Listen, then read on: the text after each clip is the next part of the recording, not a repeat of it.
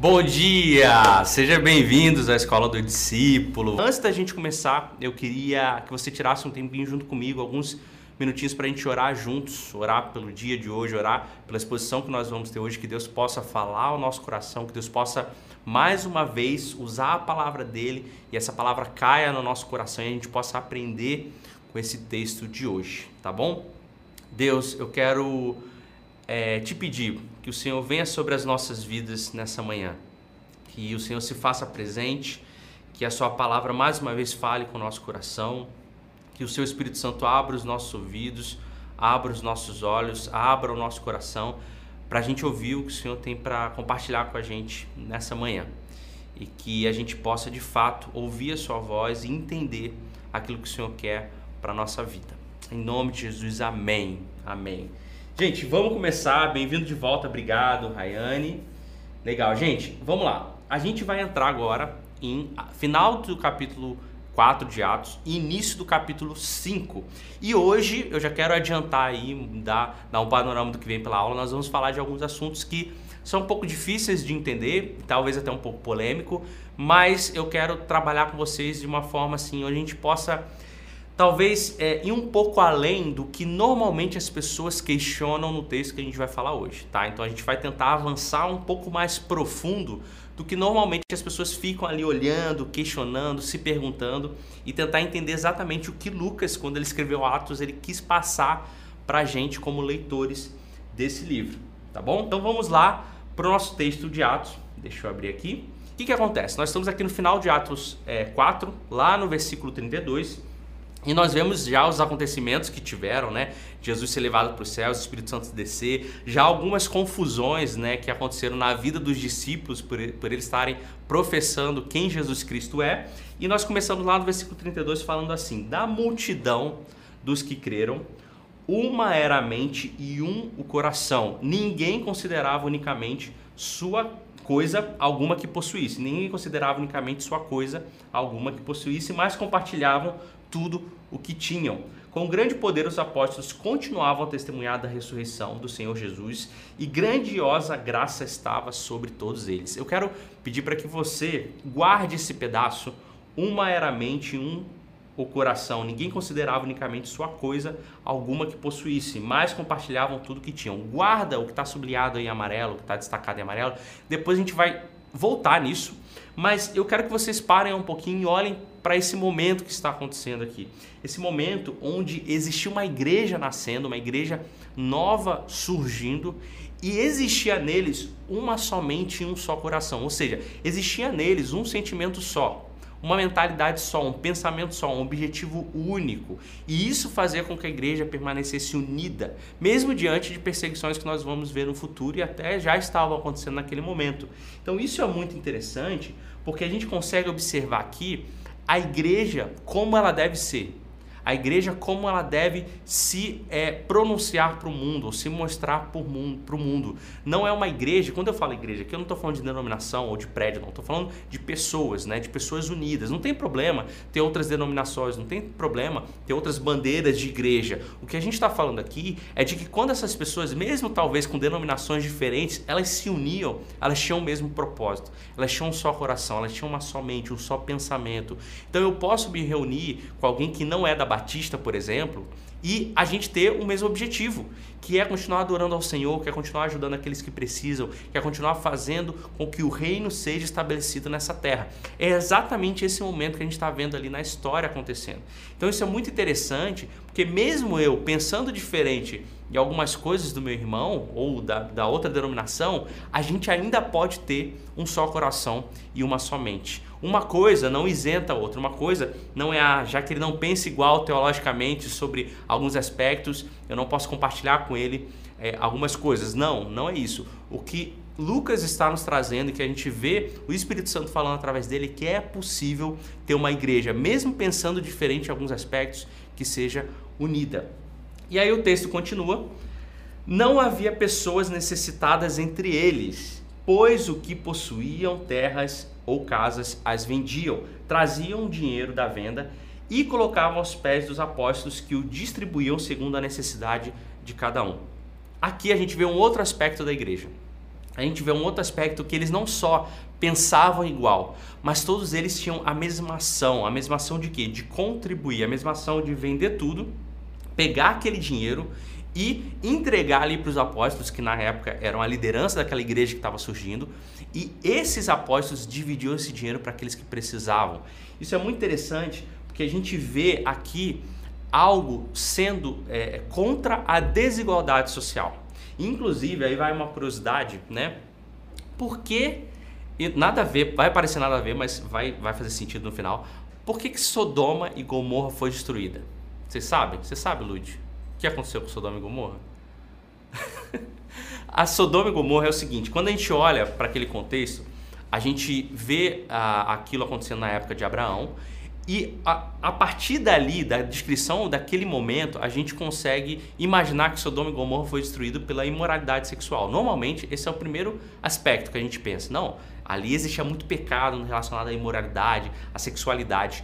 Mas na verdade, a gente vai ver lá em Ezequiel que Sodoma e Gomorra foi destruída por conta da desigualdade social que havia nos moradores. Isso é interessante porque é, a gente olha e fala, desigualdade, exatamente isso. Existiam pessoas muito ricas, existiam pessoas muito po pobres, não havia distribuição daquele bem para todo mundo. É por isso, esse foi o pecado de Sodoma e Gomorra, por incrível que pareça, né? Que a gente olha lá o contexto e imagina uma coisa completamente diferente. E quando a gente olha para o contexto do Brasil, por exemplo, o Brasil é um dos países que mais existe desigualdade social.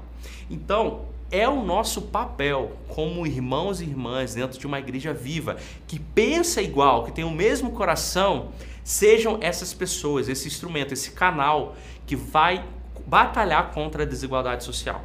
Vai batalhar olhando para aqueles que precisam e ajudando aqueles que precisam. Isso é muito importante porque hoje é um dos maiores desafios que a gente tem dentro do, do ambiente relacional. Então, eu estou no mesmo ambiente que a pessoa, no mesmo templo, na mesma igreja lá, cultuando, e tem um irmão do meu lado que às vezes está sem dinheiro para comprar uma comida ou pagar uma conta de luz.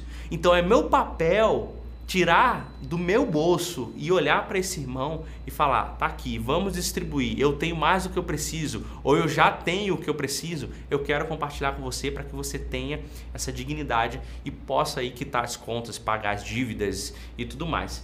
Interessante também é que uh, se a gente uh, olha para essa questão do, da igreja, eles direcionavam eles direcionavam aquilo para os apóstolos ajudarem a distribuição.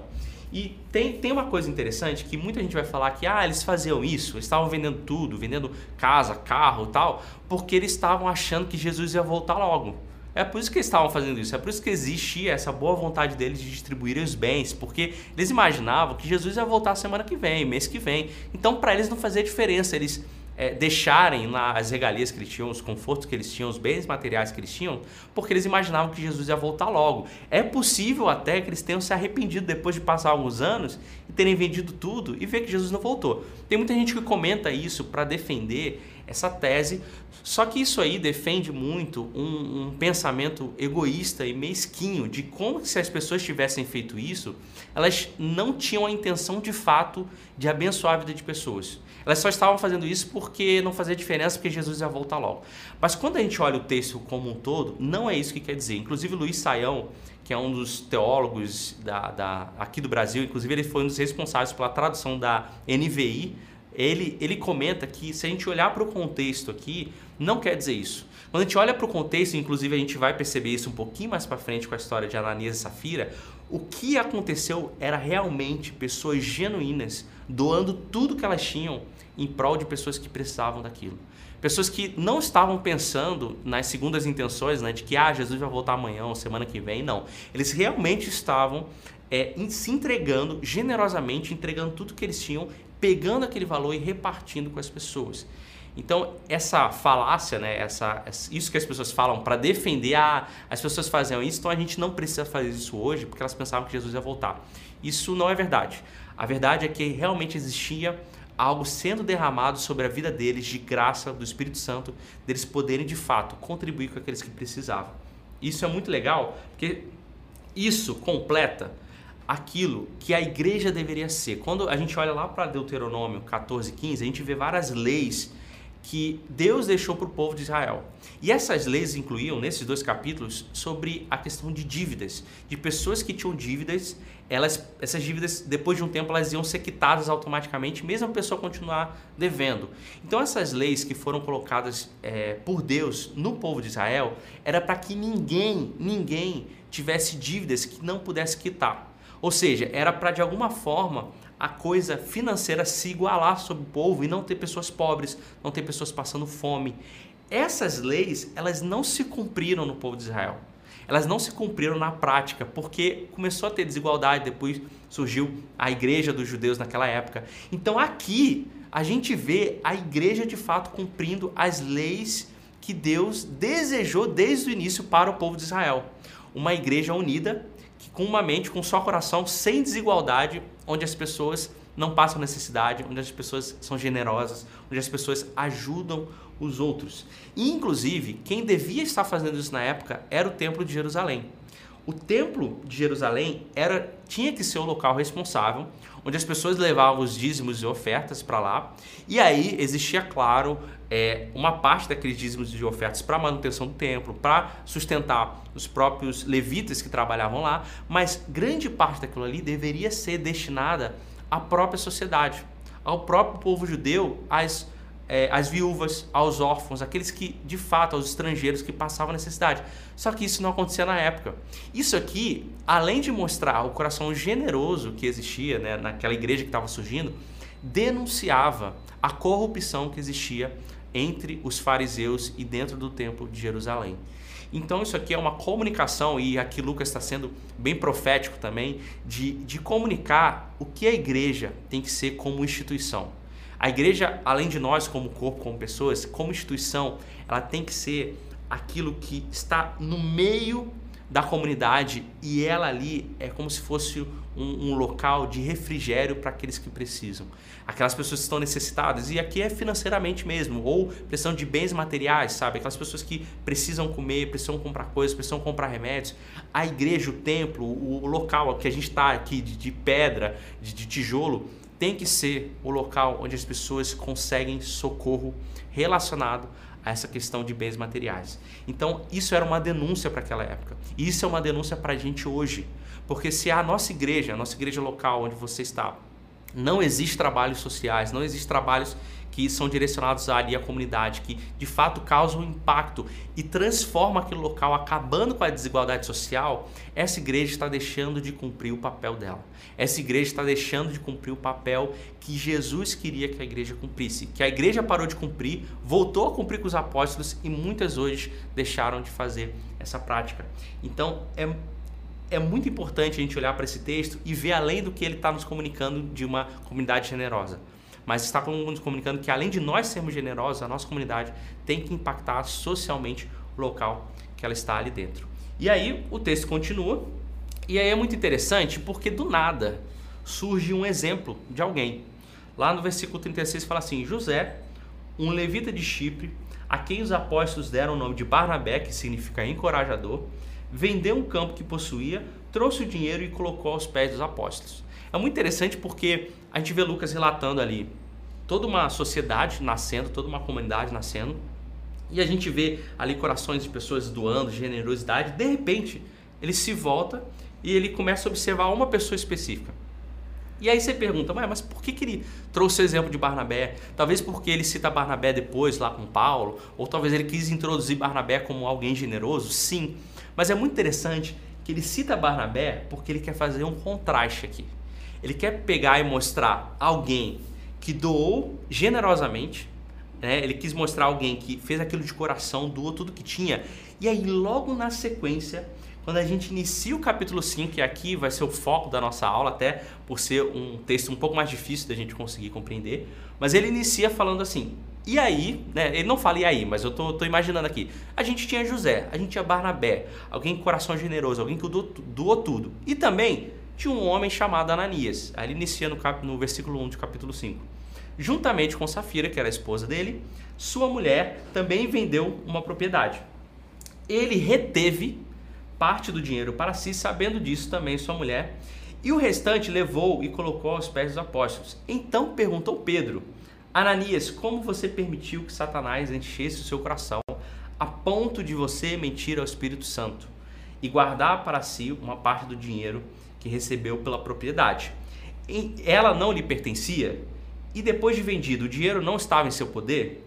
O que o levou a pensar em fazer tal coisa? Você não mentiu aos homens, mas sim a Deus. Ouvindo isso, Ananias caiu e morreu.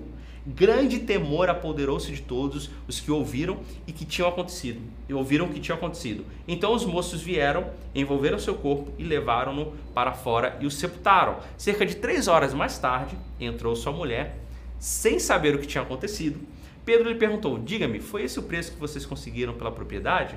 Respondeu ela: Sim, foi esse mesmo. Pedro lhe disse: Por que vocês entraram em acordo para tentar o Espírito do Senhor? Veja, estão à porta os pés do que sepultaram seu marido e eles a levarão também. Naquele mesmo instante, ela caiu aos pés dele e morreu. Então os moços entraram e, encontrando-a morta, levaram-na e a sepultaram ao lado do seu marido. E grande temor apoderou-se de toda a igreja e de todos os que ouviram falar desses acontecimentos. Então vocês imaginam uma cena. Quero que vocês imaginem agora. Imagine você estar tá num culto da sua igreja. Você está no momento da oferta dos dízimos que todas as igrejas têm. Você está ali caminhando com seu dinheiro. Aí você está lá de boa e você vai botar. De repente você olha para o lado alguém cai morto. É exatamente essa cena. Vocês imaginam isso no meio de um culto, no meio de um momento ali de adoração, de uma música rolando talvez um pouco animada, alguém cair ali morto assim. Foi exatamente isso que aconteceu com Ananias e Safira. E quando Lucas ele escreve sobre Barnabé, ele já está preparando a gente para mostrar, olha, existe, existem pessoas que doam tudo, que são generosas, mas existem pessoas que não fazem isso.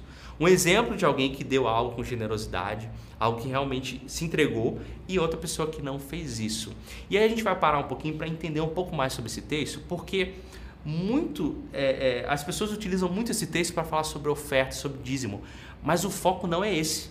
O foco não é a oferta, o dízimo ou a, a, a questão da pessoa ter escondido ali, apesar disso estar escrito. Aqui a gente tem outra coisa acontecendo que é onde a gente tem que observar. E aí existem dois textos que nos lembram algo parecido com o que aconteceu. Dois textos no Antigo Testamento que são muito parecidos. Assim, a cena é, lembra muito exatamente o que aconteceu com Ananias e Safira.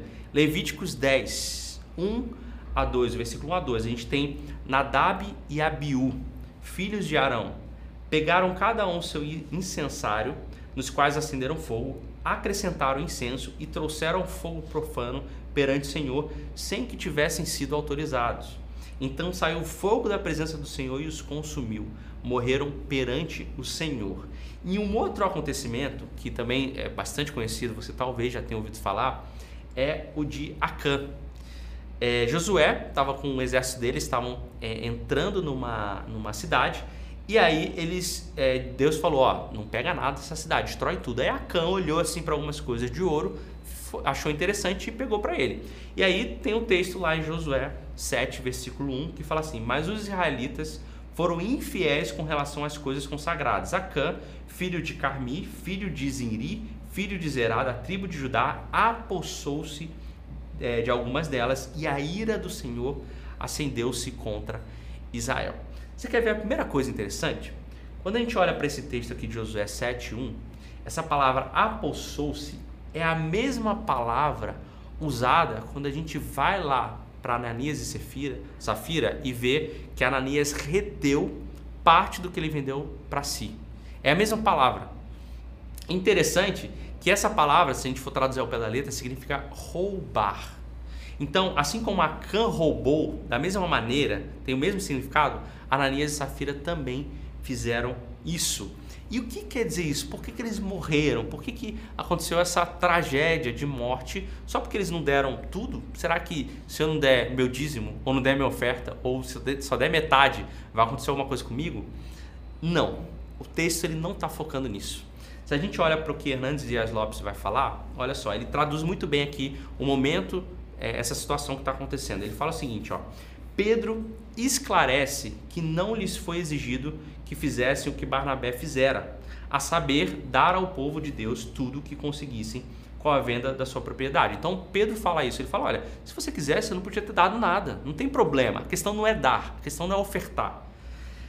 Ele continua: Eles mentiram para a igreja, mentiram para Deus, mentiram para o Espírito Santo. Eles fingiram que estavam dando valor integral, mas quando não o estavam. O pecado dele não foi apenas mentir ao Espírito Santo, mas tentar falsificar o Espírito Santo, buscando representar sua fraudulenta ação como divinamente inspirada. Assim ele procurou fazer com que o Espírito Santo participasse do seu horrendo crime. Ananias não teria cometido nenhum pecado se não vendesse sua propriedade, ou se vendesse e não desse nada, ou só desse metade. Seu pecado foi dar parte dizendo que estava dando tudo. Então o que que Hernandes Dias Lopes está tentando fazer, está tentando falar aqui e o que a gente vê no contexto é que na verdade eu vou dar um exemplo aqui para a gente entender um pouco melhor, ficar um pouco mais claro. É como se eu chegasse para você que está assistindo e, te, e falasse alguma coisa assim: olha, Deus mandou te dar essa garrafa. Quando na verdade Deus não mandou. Então eu estou, estou mentindo em nome de Deus. É isso que Ananias e Safira fizeram. É como se eles estivessem querendo gerar a sensação nas pessoas que estavam olhando, a mesma sensação que Barnabé gerou que, que Barnabé gerou? As pessoas olhavam Barnabé doando tudo e falou: aí está um homem generoso, aí está um homem que está compartilhando, aí está um homem que tem um coração de fato entregue. Quando Ananias e Safira fizeram aquilo, eles queriam gerar esse mesmo sentimento para as pessoas, mostrando que como se eles tivessem sido movidos pelo próprio Espírito Santo para fazer aquilo ali. Só que na verdade eles mentiram. Então o grande pecado, a grande questão de Ananias e Safira não está relacionado com a oferta e o dízimo, mas relacionado com o sentimento no coração deles de se colocarem em uma posição que não era a posição para eles estarem. Que posição é essa? Dizendo que aquilo ali era a obra do Espírito Santo através da vida deles e eles estavam doando com generosidade, quando na verdade não era nada disso. Estavam querendo criar uma falsa sensação para que as pessoas olhassem para eles além do que eles eram. Esse foi o grande pecado. Aí você pensa, nossa, mas não foi muito extremo o que aconteceu? Não foi nossa, mas Deus matou eles. A primeira coisa que a gente tem que olhar quando a gente vê situações como essa, né, na Bíblia, né, a gente tem que entender que Deus faz o que Ele quer. Ponto. Deus faz o que Ele quiser. Então, a vida pertence ao próprio Deus. Então, se Ele quiser tirar ou dar para alguém, ele, ele que faz, ele é que sabe, ele, ele é que comanda o mundo e a história. Então, Ele faz o que Ele quiser. A gente às vezes fica muito é, pensativo sobre isso porque a gente acha que tem posse sobre a nossa própria vida. Isso não é verdade. O dono da nossa vida é Deus, ele dá e tira de quem ele quiser e quando ele quiser. Por que, que ele faz isso? A hora que ele faz, a minha resposta para você é não sei. Eu não sei por que, que ele faz isso, ou porque ele decide fazer certas coisas, mas ele é dono de tudo, ele é dono de todas as coisas. Então, ele tem esse poder de querer tirar e dar para quem ele quiser. Se naquele momento foi é um momento onde ele desejou fazer isso por algum motivo, e talvez a gente até perceba qual foi o motivo, ele faz o que ele quiser. Então, nosso questionamento não é, nossa, mas por que, que ele fez isso com a Ananias e Safira? Meu Deus, nosso questionamento é, será que o meu coração tem sido como a Ananias e Safira? Porque na hora é preciso que caia um temor no nosso coração. E foi exatamente isso que aconteceu com a igreja. A gente vê lá, grande temor apoderou-se de toda a igreja de todos os que ouviram falar desses acontecimentos. Temor não necessariamente é medo, mas tem a ver com medo. Sabe o que é temor? É olhar para uma situação dessa que aconteceu com a Ananias Safira e falar: caraca, será que meu coração está assim também? Será que meu coração tem vivido uma falsa, criando, criando uma falsa sensação para as pessoas que estão à minha volta, eu querendo fazer coisas, dizendo que é Deus que está fazendo através de mim, mas na verdade aquilo é o meu próprio coração querendo encher o meu próprio ego? Será que meu coração está assim? Será que eu faço coisas de aparência para que as pessoas me vejam como alguém generoso, alguém de paz, alguém que tem um caráter cristão, quando na verdade a minha intenção deveria de fato ser genuína naquilo, de eu fazer, né, como até o próprio Jesus fala, né, dar uma oferta sem que a outra mão veja, né, uma expressão que ele utiliza. Esse é o temor que tem que cair no nosso coração. A nosso questionamento não é, nossa, mas por que matou? Será que foi tão grave assim? Nosso questionamento é, como está o meu coração em relação a isso? Como eu tenho vivido em relação a isso? Será que eu tenho sido genuinamente aquilo para as pessoas ou eu falo uma coisa e vivo outra? É esse temor que caiu sobre a igreja e é esse temor que quando a gente vê esse relato de Lucas tem que cair no nosso coração. Então, na verdade, isso aqui é mais uma denúncia de Lucas mostrando até naquela época como os fariseus faziam, porque naquela época o que o fariseu fazia? Ele levava uma quantidade de dinheiro, mostrava lá e jogava lá para que todo mundo visse isso acontecendo. Então, o temor que tem que cair no nosso coração não é um temor de preocupação sobre ofertas e dízimo, mas é um temor de será que o meu coração tem sido genuíno e íntegro naquilo que eu venho fazendo, independente se é oferta e dízimo, independente se está é, fazendo uma coisa na minha igreja, ou no meu trabalho, ou na minha própria casa. John Stott, olha o que ele vai falar sobre essa situação. Ele fala assim: o problema de Ananias e Safira foi a falta de integridade eles não deram apenas, eles não eram apenas avarentos, mas também ladrões e mentirosos. Queriam o crédito e o prestígio da generosidade sacrificial sem terem de arcar com as inconveniências. Assim, a motivação do casal ao dar não era aliviar os pobres, mas inflar o próprio ego. Então a intenção do coração deles ali não era a igualdade social como estava acontecendo. Eles não estavam na mesma mente, no mesmo coração. Eles não estavam pensando em fazer como Barnabé, que deu de fato generosamente com o coração. Eles estavam falando, eu vou dar, porque as pessoas vão ver. Quando as pessoas verem, eles vão pensar algo positivo sobre nós. É exatamente isso. Gente, isso aí, impossível ser mais atual do que isso. Impossível. Impossível. É, a gente conhece algumas pessoas que, às vezes, você conhece gente assim, que às vezes entra em dívidas para manter é, um padrão de vida, para manter o carro ou uma casa. Essas pessoas, elas são pessoas que estão querendo inflar o próprio ego com a aparência para que as outras pessoas pensem positivamente sobre elas. A gente vê isso em todos os lugares, principalmente dentro da igreja a gente vê isso. Nossos irmãos nossos fazendo isso. Então, quando nós olhamos para isso, não é um olhar que a gente tem que julgar o irmão e falar, olha, tá igual a Ananias e Safira, mas é um olhar para mim e falar, Deus, tem misericórdia da minha vida, que haja temor no meu coração, que eu não tome esse passo, que eu seja íntegro, que eu faça isso verdadeiramente, que eu entenda que o meu objetivo aqui não está relacionado com que as pessoas vão olhar para mim ou com a quantia de dinheiro, mas está relacionado com o que vai ser feito com isso, com as pessoas que vão ser transformadas com isso, com o seu reino sendo é, é, é, manifestada aqui na terra através desse meu passo de doação, desse meu passo de contribuição com a generosidade. Então, esse temor que caiu no coração daquela igreja tem que cair no nosso coração, tem que estar presente na nossa vida, dia após dia, porque esse, essa falha, esse pecado é muito fácil da gente cometer. É muito fácil. E se a gente não tiver 100% ali alinhado Sinto com o Espírito Santo, isso. alinhado com o Espírito Santo, a gente pode se deixar levar o mesmo pecado de Ananias e Safira. Talvez, né, talvez não, provavelmente não vai acontecer nada com você, mas o seu coração vai estar cheio de corrupção. E isso é algo gravíssimo, porque como Pedro falou, você não está mentindo para os homens. Você não está. Você está mentindo para o próprio Deus. Está usando a palavra de Deus para colocar uma mentira e as pessoas vão pensar é bem sobre você temporariamente. E aí, eu queria dar uma pausa aqui e até talvez mudar aqui para os comentários para ver que, que o pessoal está falando? Pessoal, lembrando, só um parênteses aqui para a gente dar uma respirada. Estamos no mês de outubro, que é o mês da reforma, né? dia 31 de outubro, é o aniversário da reforma protestante, e nós temos a história do cristianismo aqui no canal. Se você não assistiu um documentário de seis episódios incríveis, então vale a pena, né? A Lud até botou aí pro pessoal, tá? O áudio tá baixo, gente, põe na televisão aí, aumenta aí, dá uma coisa, põe fone também se você tiver no celular aqui, dá uma ajuda, tá bom? Aí o pessoal tá dizendo que tá normal, então dá uma ajuda aí, beleza? Tem umas perguntas aí, mas eu acho que vou deixar pro final, né? Tem uma aqui, a morte de Ananias e Safira tem a ver com a desigualdade social na época? Não, Rayane, tem a ver com o coração deles, tá? Tem a ver com o coração que eles estavam naquele momento, tá bom? Bom, vamos lá. Vamos seguir, vamos correr. Agora, eu quero entrar num, num texto, num tema polêmico que é dízimos e ofertas. Mas eu queria destacar alguns pontos é, que são importantes, que apesar desse texto não focar nisso, a gente pode tirar como, como princípios para a nossa vida. Inclusive, eu quero deixar aqui um adendo. Se você não assistiu o vídeo da Escola do Discípulo, tá o Felipe Breder e o Yuri Breder falando sobre dízimos, dá uma pesquisada aí no canal. Põe dízimos, já vai aparecer se você botar no YouTube, você põe dízimos Escola do Discípulo, vai aparecer o vídeo deles. É um vídeo um pouco mais completo do que eu vou falar aqui, então vale a pena você assistir, que é muito bom. Então aí fica um pós-aula aí, um trabalho de casa para você, para você poder assistir, tá? E eu queria falar sobre esse assunto porque é um assunto que está no texto, não é o foco, mas eu queria trazer isso aqui porque eu acho que vale a pena.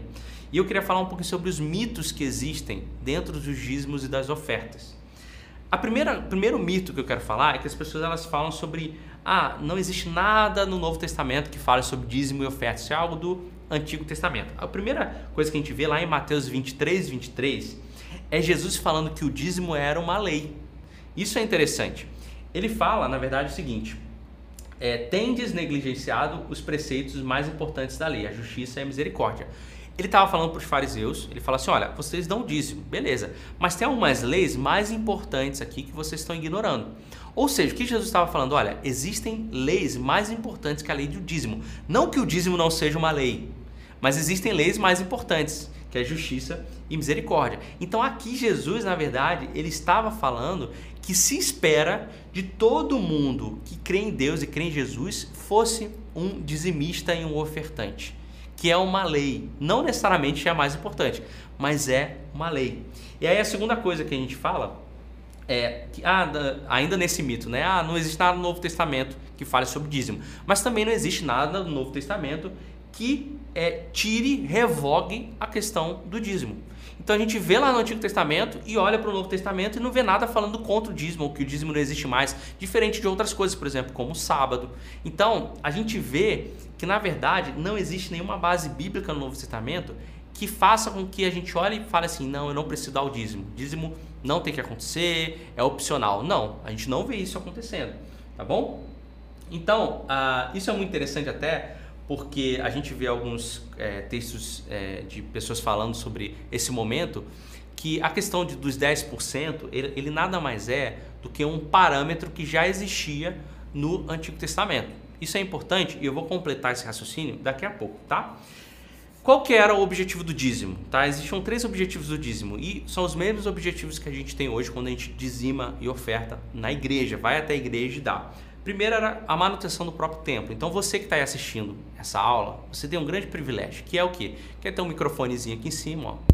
quer ter uma câmera aí que você está vendo, quer ter uma mesa, quer ter uma luz aqui. Isso precisa ser pago, comprado, melhorado de alguma forma. Quem que faz isso? São os dízimos e as ofertas, aquelas pessoas que desejam generosamente contribuir, sabendo que vai ter um investimento no local onde eles estão. Então, se vocês têm o privilégio de ouvir a escola do discípulo, é porque alguém investiu. E essas pessoas doaram generosamente, sabendo que esse investimento ia acontecer. A segunda coisa é a ajuda social, como a gente vê ali no livro de Atos. Então, a igreja, a comunidade, ela tem que ter trabalhos sociais que impactam a vida de pessoas, que precisam de ajuda. Então, o dízimo oferta, ele também é algo que é investido nessa área. Além da estrutura física, é necessário que a igreja invista. Inclusive no Antigo no Novo Testamento, que a gente vê lá em Atos, grande parte do dízimo era para essa parte. Então, uma sugestão, um padrão que a gente vê é que as igrejas locais, as comunidades locais, elas precisam ter esse investimento também dentro da comunidade e grande parte, maior parte do dízimo e oferta tem que ser para isso. E por último, a gente vê o sustento sacerdotal. Então, quem que são os sacerdotes hoje? São os pastores, os diáconos, até mesmo as pessoas que são contratadas, por exemplo, para a limpeza do templo, para a organização do templo. Pessoas que muitas vezes não são cristãs, são, estão ali de alguma empresa que, que fornece esse serviço de limpeza. Então, o dízimo e oferta também serve para isso, é destinada a isso. Então, esses são os três pontos que nós vemos dentro da Bíblia aonde tem que ser direcionado o seu dízimo e as suas ofertas. Ah, Felipe, mas eu não tenho certeza para onde a minha igreja local é, direciona o dízimo. Aí, meu irmão, minha irmã, eu vou te falar que não tem como a gente controlar isso, infelizmente. O, a nossa parte é ter um coração generoso e contribuir. Agora, a parte daqueles que vão pegar esse dinheiro e usar de forma sábia ou não, aí eles estão respondendo ao próprio Deus. Eles estão diretamente é, com responsabilidade ao próprio Deus. Aí não cabe a gente ficar julgando, não cabe a gente ficar pensando e avaliando, a não ser que a gente tenha alguma denúncia ou saiba realmente alguma coisa que esteja acontecendo. Aí sim nós temos que nos levantar como profetas para corrigir aquela situação. Mas se você tiver dúvida e não sabe, não tem como controlar. Então, o que a gente vê no livro de Atos e aqui no relato de Lucas é que o nosso coração tem que ser generoso e nós temos que contribuir. Sem saber o que vai ser feito com aquilo ali, talvez as igrejas prestem contas, isso é muito bom, mas o nosso papel é aquele de levar, entender que aquilo vai ser usado, contribuir de forma generosa. E você pensa assim, ah, mas 10% é aquilo que eu estava falando, né? 10%, da onde tirou isso? Bom, não existe realmente né, no Novo Testamento, nenhuma porcentagem né, que a gente tem que dar, dízimo, mas é um padrão do Antigo Testamento. No Novo Testamento, a gente vê o dízimo sendo embasado como algo que faz parte da vida de um cristão. Isso tem que ser uma prática do cristão, assim como orar, assim como jejuar, assim como dizimar também. Mas aí você fala, ah, mais 10%, o padrão que a gente puxa é o Antigo Testamento. O Antigo Testamento falava de 10%, então por que não pegar esse mesmo padrão que funcionou durante tanto tempo para o povo de Israel e trazer para a nossa realidade hoje? E é muito interessante a porcentagem porque ela não está relacionada com um valor fixo. Porque você imagina, se a pessoa ganha pouco, se tivesse um valor fixo, como que ela ia contribuir? Então, os 10% ele se, se contextualiza com qualquer pessoa, independente do quanto ela receba. E aí você pensa assim: ah, mas mais uma vez, não está no Novo Testamento. Sabe qual é o padrão do Novo Testamento? Atos 4, 32, 33 que a gente acabou de ler. Se você quer um padrão de dízimo para o Novo Testamento, tá aqui o padrão. Ó. Da multidão dos que creram, uma era mente e um, um coração. Ninguém considerava unicamente sua coisa alguma que possuísse mas compartilhavam tudo que tinham. Você quer um padrão de dízimo para o Novo Testamento? Então, quando você for na igreja na próxima vez, você não vai dar 10%. Você vai pegar todo o seu salário, todo, tudo que tem na sua casa você vai vender, seu carro você vai vender, tudo que você tiver você vai vender, vai pegar todo esse dinheiro e vai entregar para a igreja. Esse é o padrão do Novo Testamento. O padrão do Novo Testamento está relacionado com você vender tudo o que você tem, literalmente, vender todos os seus bens materiais e entregar, ah, mas eu vou ficar sem nada. Mas a régua do, do Novo Testamento é essa. Então, se você está se questionando, ah, dízimo não tem no Novo Testamento, o que o Novo Testamento nos fala como uma prática do cristão é entregar e vender tudo. Tudo. Não só os 10%. Então, talvez, se você é tão apegado assim ao dinheiro, se é uma preocupação tão grande, talvez valha até a pena ficar com os 10% do que entregar tudo. Se isso para você é um Deus na sua vida. E aí, eu estou citando uma frase aqui que eu tirei do estudo do Hernandes Dias Lopes, mas eu, eu acrescentei algumas coisas para ela ficar uma frase um pouco mais interessante que diz assim: quando você está pensando se é obrigatório dar o dízimo, na verdade você está sendo religioso e não generoso. Quando nós entendemos que é para o reino, não fazemos conta. Isso é interessante porque quando a pessoa pergunta, sempre, sempre, sempre, quando a pessoa pergunta, ah, mas tem que dar o dízimo, mas nossa, 10%? Isso comunica mais sobre a pessoa do que sobre a ação de dar o dízimo. Isso comunica mais sobre o coração dela, que é tão apegado àquilo e possivelmente um Deus na vida dela, do que de fato ela está pensando com que vai ser feito aquele dinheiro. Então, quando você só pensa assim, ah, é obrigatório ou não é obrigatório? Na verdade, você está sendo um fariseu religioso. É isso. Você está sendo exatamente isso. Porque se não for obrigatório, você fala, ah, então beleza. Se não é obrigatório, não preciso dar. Aí se é obrigatório, você fala, então beleza, então eu preciso dar. Então você não está pensando na, na, contribuição, você não está pensando na generosidade, você está pensando se é uma lei ou se não é. Então, entre você e um fariseu da época que Jesus julgou, que era, até João Batista fala que era raça de vibras, não existe nenhuma diferença. Você está sendo religioso igual. Porque você não está pensando no coração genuíno, íntegro, de poder abençoar uma comunidade e abençoar a vida de pessoas. Você só está pensando, ah, mas é lei? Se eu fizer, eu vou ser mais abençoado. Se eu não fizer, eu não vou ser abençoado. Se eu fizer, eu vou para o céu. Se eu não fizer, eu não vou para o céu. Você está sendo completamente legalista e religioso. Então, quando a Bíblia nos fala de dízimo de oferta, ela não fala sobre valor, de fato, mas ela fala sobre sermos generosos. E o padrão do Novo Testamento é tudo. Tudo, tudo. Não é 10%, nem 20%, nem 30%. É a gente doar tudo o que nós temos para poder ajudar e abençoar a vida de outras pessoas, tá? Isso é muito importante porque o foco tira dessa questão da obrigatoriedade e a gente para de se questionar isso. Quando, quando alguém pergunta sobre dízimo, sabe o que, que, eu, que eu me lembro? Na mesma hora, eu me lembro das palavras de Paulo falando: por que, que vocês estão crianças ainda discutindo essas coisas? Por que, que vocês estão pensando sobre isso, gente? Tem coisa muito mais importante, tem coisa muito mais relevante. Esquece isso. Esquece ficar questionando sobre isso.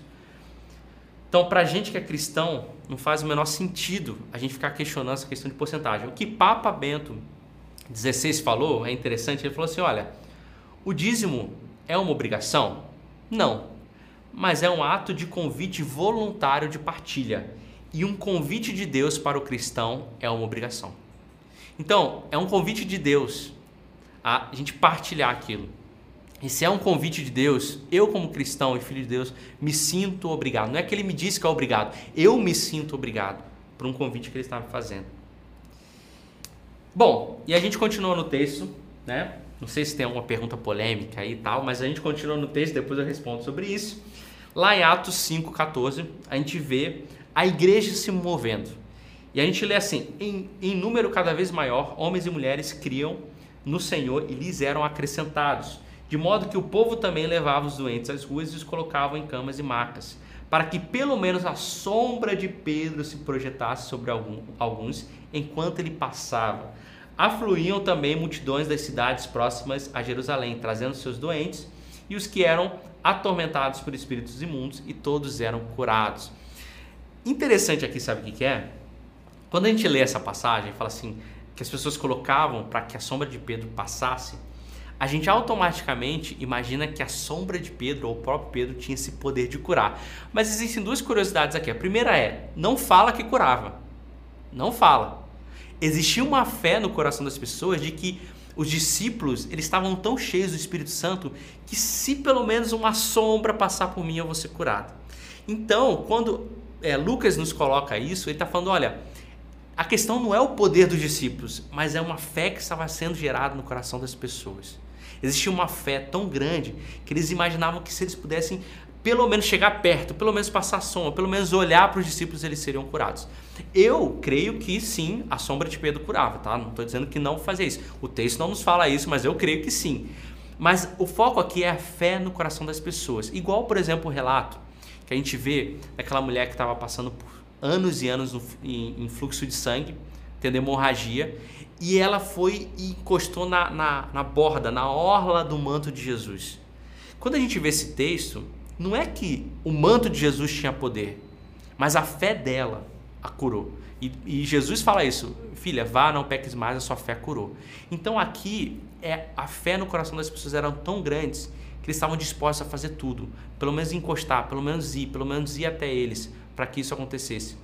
E aí, eles falam que viam pessoas de todos os lugares para serem curadas. Isso me lembra um texto lá em Mateus, Mateus 3, se eu não me engano, que fala que quando Jesus começou a se tornar conhecido, as pessoas começaram a vir de todos os lugares. E existe uma cena, e aqui eu quero fazer um jabá, do The Chosen, a série. Existe uma cena que uh, se você não conhece The Chosen é uma série que é gratuita, é um aplicativo que você baixa no seu celular, você pode assistir. The Chosen é Os Escolhidos em inglês. E essa série, para mim, é uma das melhores séries que já fizeram sobre a história de Jesus, batendo qualquer filme, qualquer série que já existiu. É incrível. É, e tem uma cena lá de um episódio onde mostra Jesus passando o dia inteiro curando as pessoas. E aí os apóstolos estão reunidos assim numa fogueira, eles estavam até brigando, é, falando quem que era o maior, não sei se você lembra desse texto. E aí Jesus chega descabelado, suado, exausto, porque ele ficou o dia inteiro curando as pessoas. Ele só dá um alô assim para os discípulos e vai deitar, porque ele estava exausto. E você imagina, se a pessoa fica o dia inteiro curando alguém, fala. Se você fica o dia inteiro sentado, você já fica cansado. Imagina Jesus que estava ali curando o dia inteiro. E é muito interessante porque os apóstolos viram isso na vida de Jesus e agora eles estavam vivenciando isso. Agora eles eram as pessoas que, assim como Jesus, passavam o dia inteiro curando e transformando a vida de pessoas. Ou seja, aquele mesmo espírito que estava sobre a vida de Jesus, aquele mesmo poder que estava sobre Jesus, agora estava sobre eles. E qual que é a notícia, gente? É que está sobre a nossa vida. Está sobre nós a mesma coisa, o mesmo poder, a mesma vida no espírito, o mesmo fluir no espírito, onde a gente pode chegar até as pessoas que precisam ser curadas e transformadas e ser esse canal de transformação na vida delas. E ser esse canal de poder sobre a vida delas. Isso aqui nos comunica que aquela igreja que vivia milagres e, e, situações poderosas ainda está presente, talvez de uma forma diferente por causa do contexto que a gente vive, mas é o mesmo poder, é o mesmo espírito, é a mesma vida que está sobre nós. Isso é maravilhoso porque isso aqui é uma notícia ótima, porque eu posso olhar para as situações e falar assim: não é a situação que dá a notícia final. Porque existe um poder além de mim, além da situação, além do universo, além de todas as coisas, que é o poder do Espírito Santo que vem da parte de Deus e ele está sobre mim e eu posso ultrapassar essa barreira, eu posso caminhar acima disso, porque o poder, o maior poder do universo está sobre a minha vida. Isso é demais, demais. E se isso não faz você vibrar, se tornar vibrante, olha, é difícil que outra coisa faça. Porque isso aqui é maravilhoso. Esse relato é maravilhoso e nos traz esperança. Talvez você esteja orando por alguma situação, talvez você esteja na sua, sua igreja orando pela sua igreja ou numa situação familiar e existe poder sobre você que não, não é você. Não é por crédito seu, mas é por causa do Espírito Santo que está sobre a sua vida. E eu não estou dizendo que se você orar vai se realizar, mas que tudo é possível. Pode acontecer e pode não acontecer, mas é possível. E isso é maravilhoso. E a gente vê, ainda lá no versículo 17, então o sumo sacerdote, todos os seus companheiros membros do partido dos saduceus, ficaram cheios de inveja. Por isso mandaram prender os apóstolos, colocando-os numa prisão pública. Mas durante a noite, um anjo do Senhor abriu as portas do cárcere, levou-os para fora e disse: Dirijam-se ao templo e relatem ao povo toda a mensagem desta vida ao amanhecer, eles entraram no pátio do templo como haviam sido instruídos e começaram a ensinar o povo. Aqui tem duas coisas interessantes que eu vou falar bem rápido, mas que é interessante a gente falar. Primeira coisa é que existia inveja no coração. O Yuri já falou sobre isso também, sobre a inveja que existia dos mestres da lei, saduceus, dos fariseus naquela época. E aqui eles, é, Lucas repete isso. Interessante que o Hernandes Dias Lopes ele vai dizer que isso aqui nada mais é do que um reflexo do que acontece hoje. O que, que acontece hoje? Muitas vezes as maiores oposições que nós vamos sofrer são de pessoas que são cristãs ou se dizem cristãs. Então, se você está fazendo um trabalho de Deus, normalmente as pessoas que mais se levantam contra são pessoas que se dizem ser pessoas de Deus. Isso é muito interessante, porque quem não é cristão, quem não é de Deus, quem está é, fora da igreja, cara, eles não estão nem aí para isso. Eles querem viver a vida deles, fazer as coisas deles, realizar os desejos deles, nos sentimentos deles. Mas quem da igreja está olhando o tempo todo que alguém se levanta e fala: opa, essa pessoa vai ofuscar, essa pessoa vai estar além de mim, essa pessoa vai me denunciar, vai me expor. Não. Vamos parar com isso. E era exatamente isso que acontecia, exatamente o que acontece hoje. Então a gente tem que ficar o tempo todo em oração para entender o que nós precisamos fazer, independente do que as pessoas falem. E eles foram soltos lá pelo anjo e começaram a pregar. Isso é interessante porque eles começaram a fazer exatamente aquilo que tinha feito eles serem presos. Que loucura! Imagina se você foi preso por alguma coisa, você sai da prisão, a primeira coisa que você faz é aquilo que te prendeu. Sabe por quê? Eles não estavam nem aí. Eu não estou nem aí se eu ser preso de novo, eu vou continuar fazendo o que eu tenho que fazer. E isso, de reflexo, tem. É, a gente já pula lá para o versículo 29, porque se você ler, é só o relato do que está acontecendo, um discurso de Pedro, falando o quê? Pedro e os outros apóstolos responderam: é preciso obedecer antes a Deus do que aos homens. Ou seja, eles chegaram lá, Aí os caras olharam para ele e falaram: Vocês estão fazendo a mesma coisa? Que vocês foram presos? Aí eles falaram: Olha, a gente não está nem aí para vocês, para a lei de vocês, sabe por quê? Deus nos ordenou algo e nós precisamos fazer aquilo que ele nos ordenou. Ponto. Independente do que vocês pensam sobre isso. E aqui, mais uma vez, a gente vê algo profético acontecendo. Se a gente traz para a nossa realidade hoje e a gente vê algumas coisas que são estabelecidas como lei, que são contra os princípios de Deus, o que nós devemos fazer como filhos de Deus? Ir contra essa lei. É claro que eu não vou contra a autoridade ou eu não vou sair sendo aquelas pessoas que né, vandalizam tudo, mas o meu posicionamento pessoal de vida, de dia a dia, é realizar algo contrário àquela lei que vai contra o princípio de Deus. Porque antes obedecer ao Deus do que qualquer homem. E nem que isso me leve preso. Eu vou ser preso, vou sair, vou continuar fazendo aquilo e vou ser preso de novo porque eu continuei fazendo aquilo que me fez ser preso. É isso que a gente precisa ter como posicionamento e é isso que os apóstolos estão fazendo. E aí lá no versículo 38, e aí a gente já está caminhando para o fim, eles foram convencidos pelo discurso de Gamaliel, só um parênteses aqui, quando eles viram os apóstolos fazendo, repetindo ali a ação deles, eles falaram, eles vão matar todo mundo. Aí Gamaliel, né, que era alguém muito respeitável na época, respeitado na época, inclusive foi um dos mestres do apóstolo Paulo, ele chega e fala, olha gente, vamos fazer o seguinte, deixa eles para lá, porque se for de homem, isso aí, esse movimento, vai acabar. Mas se for de Deus, não importa o que vocês façam, ninguém vai conseguir segurar. E olha, essa segunda parte, Gamaliel estava certo. Porque era o movimento de Deus. E nada pode parar os apóstolos e hoje nada pode parar a igreja. Sabe por quê? Porque se existe algo que Deus está envolvido 100% é com a sua própria igreja. Se a gente olha para empresas, empresas falem. Se a gente olha para empreendimentos, projetos, eles acabam. Uma coisa que não acaba e nunca vai acabar até a volta de Jesus é a igreja dele. É o movimento da igreja dele. É o movimento que é feito através da igreja dele. Porque esse é um empreendimento que o maior investidor é o próprio Deus. Então vocês imaginam, não tem como isso acabar. Não tem como a, a igreja deixar de existir. E foi exatamente isso que aconteceu e nós estamos aqui por causa disso. E aí chamaram os apóstolos e mandaram açoitá-los. Depois ordenaram-lhes que os falassem, não, não, os, não falassem o nome de Jesus e os deixaram sair em liberdade. Os apóstolos saíram do sinédrio alegres por terem sido considerados dignos de serem humilhados por causa do nome. Todos os dias, no templo de casa em casa, não deixavam de ensinar e proclamar o que Jesus, que Jesus, que Jesus é o Cristo. E aí, se a gente olha para um, um é, relato aqui do Sproul, uma nota que ele fala dessa parte dos apóstolos, ele fala o seguinte: eles não se queixaram dos maus tratos. Não há maior honra ou glória que um ser humano possa receber neste planeta do que compartilhar da humilhação de Cristo. Essa é a única parte de sua glória que ele compartilhará conosco neste mundo. No céu, o restante da sua glória será derramado sobre nós, mas agora nos gloriamos em sua cruz. Então isso é incrível porque os apóstolos entenderam isso.